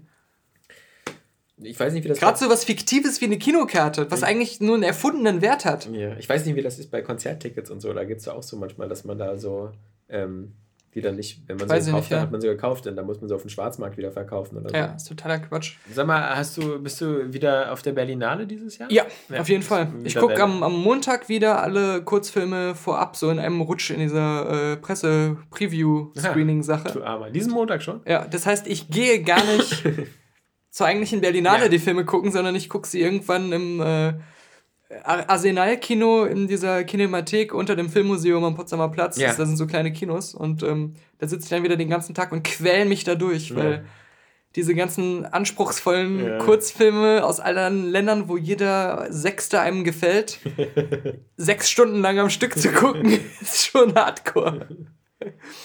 Naja, vielleicht ist diesmal ja auch was Gutes dabei. Ich weiß, was interessant sein wird, ähm, auch weil ich da auch schon Interviews vereinbart habe, ist unter anderem der David O'Reilly. Den habe ich, ähm, Den Namen kenne ich. das war das allererste Interview, was ich hier gemacht habe. Mit ihm habe ich angefangen, diese Berlinale-Interviews, 2008, glaube ich. Der hat animierte Kurzfilme gemacht, Mhm. die aber so ein bisschen absichtlich scheiße animiert waren. Und die, die waren auch sehr geil. Und er ist der Typ, daher kennst du ihn vielleicht, der hat erstens die Videospielsequenzen aus dem Film Hör gemacht, Mhm. animiert. Er hat ein U2-Musikvideo gemacht, ähm, auch animiert. Er hat irgendwie äh, natürlich Goldenen Bär mal auf der Berlinale gewonnen mit, mit einem späteren Kurzfilm. Ähm, er hat aber auch das ähm, iOS und Ja, das- das- Mountain gemacht. Genau, was du so. Und so, jetzt ja, ja. macht er für die PlayStation 4 das Spiel Everything. Ist auch so ein Indie-Spiel. Ja, okay. Und ähm, jetzt, warum er auf der Berlinale ist, er hat ähm, aus diesem Spiel, was jetzt auch noch nicht raus ist, einen Kurzfilm gemacht in diesem Spiel und ist damit bei den Berlinale Shorts nominiert worden. Ah, ja. Und ist jetzt wieder zurück. Und äh, mit ihm habe ich schon, weil ich auch immer mit ihm Kontakt hatte und ihn auch noch ein paar Mal die Jahre über getroffen habe, äh, natürlich schon ein Interview ausgemacht, wo wir aber auch über das Spiel reden werden. Ja. Hoffentlich ist es besser ist. als dieses Black Tiger. Ja, das habe ich auch gesehen. Also bei Sony macht jetzt irgendwie, glaube ich, auch den Fehler, wie bei Steam, irgendwie so alle durchzuwinken, was irgendwie geht. Und Ja. jetzt erscheint. Aber auch so Werbung dafür zu machen. Ja, 10, 15 Spiele im Monat, äh, pro Woche im PSN und da ist wohl auch viel Schrott dabei. Mhm. Aber ich habe mir trotzdem zum Beispiel jetzt ähm, Yakuza Zero geholt. Das soll aber gut sein. Ja, eben. Das, Sagen ja alle. äh, Das erinnert ja auch immer an Shenmue so ein bisschen. Ja, es ist, genau, das ist, äh, das ist äh, wieder so dieses Unfaire, dass so die ganzen Leute, die so seit Jahren immer Shenmue haben wollen, eigentlich immer die Gelegenheit gehabt hätten, weil es ja schon irgendwie der sechste Teil mittlerweile Mhm. äh, und die, die gab es ja auch auf der PS3 zu spielen. Also die sind ja, ähm, einer war sogar bei PlayStation Plus umsonst, glaube ich, Yakuza 5 oder so. Nee, ähm, das ist, äh, macht, schon, macht schon Spaß. Ähm, das hat vor allem, ist ein bisschen anstrengend beim Spielen, weil das halt japanische Sprachausgabe ist mit englischen Untertiteln. Ähm, da musst du natürlich immer so ein bisschen so, huh, ja, ja. ähm, Gehirnschmalz äh, laufen lassen. Aber dafür ist, ähm, mag ich immer, ich mag dieses so, dieses japanische Open-World-System, was immer so ein bisschen organischer wirkt. Also wenn du da so, ein kleine, so, so, so einen kleinen Nachtclub-Bezirk hast, da mit verschiedenen Geschäften und Zeitaktivitäten. Dann klingt das immer so, dann hat es immer noch diesen, diesen Rollenspielcharakter, so dass du dir selber sagst, so, okay, heute gehe ich mal erstmal nur in die Massagebar und danach zum, zum mhm. Karaoke, um die, um die um die Punkte abzuarbeiten. Bei Shenmue war es ja auch damals so, jetzt muss ich arbeiten gehen. Ja, genau. Als Gabelstapler. genau. Und, und das, das, das, das, das wirkt immer nicht ganz so, so, so, so, so gestellt fremdkörperhaft, so wie bei der Ubisoft-Spielen. So, okay, jetzt muss ich gleich auf zehn Türme klettern, so, weil das einfach wieder so, sondern das wirkt so organischer und, mhm. und, und realistischer. Immer so wie so eine kleine simulierte Sandbox. Trotzdem müssen wir aufhören, weil ich fühle mich langsam auch, als ob ich mich in einem tiefen schwarzen Ein Todpunkt. Ja? ja, nee, ich. Äh, Ein Todpunkt. Meine Erkältung macht sich immer unangenehmer bemerkbar. Wir sind ja nächste Woche wieder da. Die Leute müssen sich nicht. Nicht grämen. Grämen. Ja. ja wir haben jetzt schon. Die Gitarre spielt schon, wie ja, immer. Unsere Outro-Gitarre. Ja, der Gitarrenspieler, der immer neben uns sitzt und wartet, dass der Podcast endlich vorbei ist. Johnny, uns nochmal dein Lied. Jetzt haben wir wieder nicht das letzte Wiki ausführlich vorgestellt, müssen wir wieder auf nächste Woche verschieben. Ja. Aber viele äh, haben das schon für sich entdeckt. Genau, genau. Also. Einfach mal nach das letzte Wiki Ausschau halten oder auf unserer Facebook-Seite, wo wir es auch schon promotet haben. Es ist ganz empfehlenswert, von einem User gestartet. Und äh, irgendwann, vielleicht nächste Woche, werden wir es auch mal im Podcast endlich ausführlich besprechen. Ja, das. Da kann das letzte Wiki einen Eintrag über das letzte Wiki machen wo nur drin steht, wurde im Podcast nie vorgestellt. Tausendmal angekündigt, nie